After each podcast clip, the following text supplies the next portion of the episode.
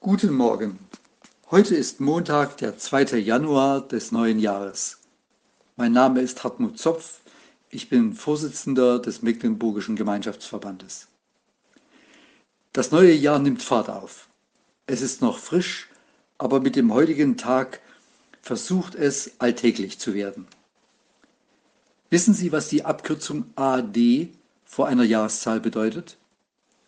Es sind die Anfangsbuchstaben der lateinischen Worte Annus Domini, übersetzt Jahr des Herrn, oder Anno Domini im Jahr des Herrn. Wer das in einem Brief schrieb, machte sich immer klar, dass das aktuelle Jahr kein Zufallsjahr, sondern ein Jahr aus und in Gottes Hand ist. Für uns bedeutet das, wir leben AD 2023, im Jahr des Herrn 2023. Am Anfang dieses Jahres sind mir zwei Aussagen der Bibel neu wichtig geworden. Die erste steht im Psalm 46, die Verse 2 und 3. Dort heißt es, Gott ist unsere Zuversicht und Stärke, eine Hilfe in den großen Nöten, die uns getroffen haben. Darum fürchten wir uns nicht, wenngleich die Welt unterginge und die Berge mitten ins Meer sinken würden. Große Nöte wird uns dieses Jahr mit Sicherheit bringen.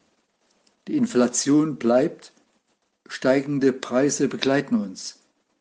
Und dass der Ukraine-Krieg uns noch mehr zu schaffen macht, ist eine reale Gefahr. Diese Überlegungen bestimmen das Lebensgefühl vieler Menschen. Es ist ja auch die Botschaft der Nachrichtensendungen auf allen Kanälen. Aber es gibt noch eine völlig andere Blickrichtung. Es ist der Blick auf den lebendigen Gott und seine Treue. Bei den Chora-Brüdern, die diesen Psalm gedichtet haben, vielleicht auch gesungen haben, klingt das so. Gott ist unsere Zuversicht, er ist unsere Stärke.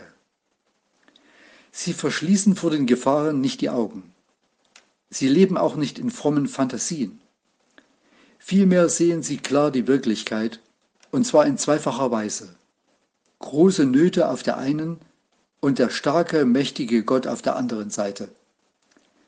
Nur wer diesen starken und mächtigen Gott kennt, kann sagen, darum fürchte ich mich nicht, wenn auch alles zu Bruch geht. Es braucht eine größere Macht, auf die wir dieses Jahr vertrauen, wenn wir nicht in Sorge und Angst versinken wollen. Der Gott, der Himmel und Erde gemacht hat, ist größer. Es gibt keinen Tag und kein Ereignis im neuen Jahr, von dem Gott nichts weiß und das ihm entgeht. Du bist unsere Zuversicht und Stärke in den großen Nöten, die uns getroffen haben. Und als zweites, dieses Jahr 2023 ist mit einer großen Hoffnung bestückt. Es bringt uns näher an die sichtbare Wiederkunft unseres Herrn Jesus. Der Apostel Paulus schreibt in seinem Brief an die Christen in Rom, Kapitel 13, Bei dem allem seid euch bewusst, in was für einer entscheidenden Zeit wir leben. Unsere Rettung ist jetzt noch näher als damals, als wir zum Glauben kamen. Und es ist höchste Zeit, dass ihr aus dem Schlaf erwacht.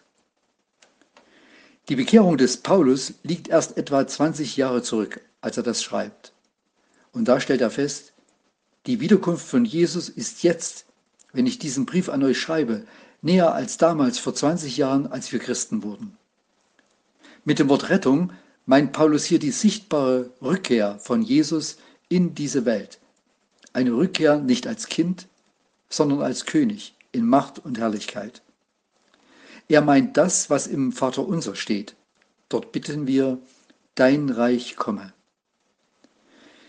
Wir heute leben im Jahr 2023, knapp 2000 Jahre nach der Niederschrift des Römerbriefs. Die Wiederkunft unseres Herrn Jesus Christus ist also heute viel, viel näher als zur Zeit des Paulus. Wir sind auf der Zielgeraden. So ist 2023 für mich ein Jahr der Freude. Unser Herr kommt. Amen.